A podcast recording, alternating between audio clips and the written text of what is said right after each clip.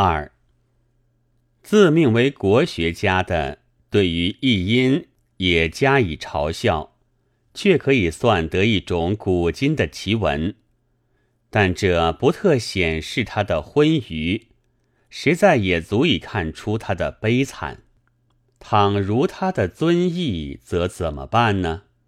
我想，这只有三条计：上策是凡有外国的事物都不谈；中策是凡有外国人都称之为洋鬼子，例如图介纳夫的猎人日记。郭哥里的巡案史都题为“洋鬼子著”，下策是只好将外国人名改为王羲之、唐伯虎、黄三泰之类。例如进化论是唐伯虎提倡的，相对论是王羲之发明的，而发现美洲的则是黄三泰。倘不能。则为自命的国学家所不懂的新的音译语，可是要侵入真的国学的地狱里来了。中国有一部《流沙坠简》，印了将有十年了。要谈国学，那才可以算一种研究国学的书。开首有一篇长序，是王国维先生做的。要谈国学，他才可以算一个研究国学的人物。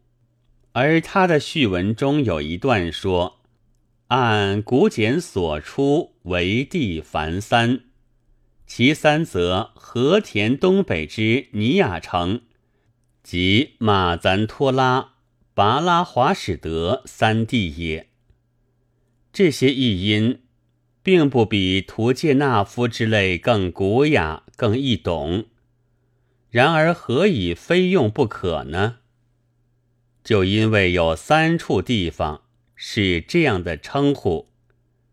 即使上海的国学家怎样冷笑，他们也仍然还是这样的称呼。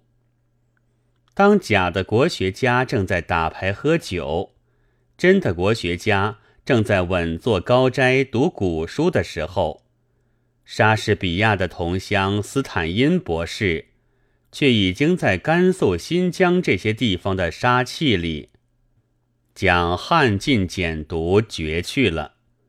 不但绝去，而且做出书来了。所以，真要研究国学，便不能不翻回来，因为真要研究。所以也就不能行我的三策，或绝口不提，或淡云得于华夏，或改为或之于春申浦畔了。而且不特这一事。此外，如真要研究元朝的历史，便不能不懂图介纳夫的国文，因为。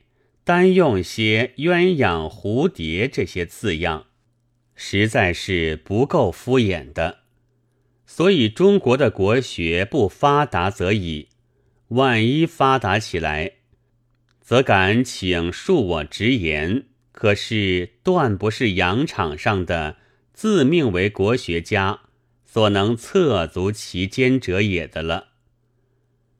但我于序文里所谓三处中的马赞托拉、拔拉华史德，起初却实在不知道怎样断句，读下去才明白：二是马赞托拉，三是拔拉华史德。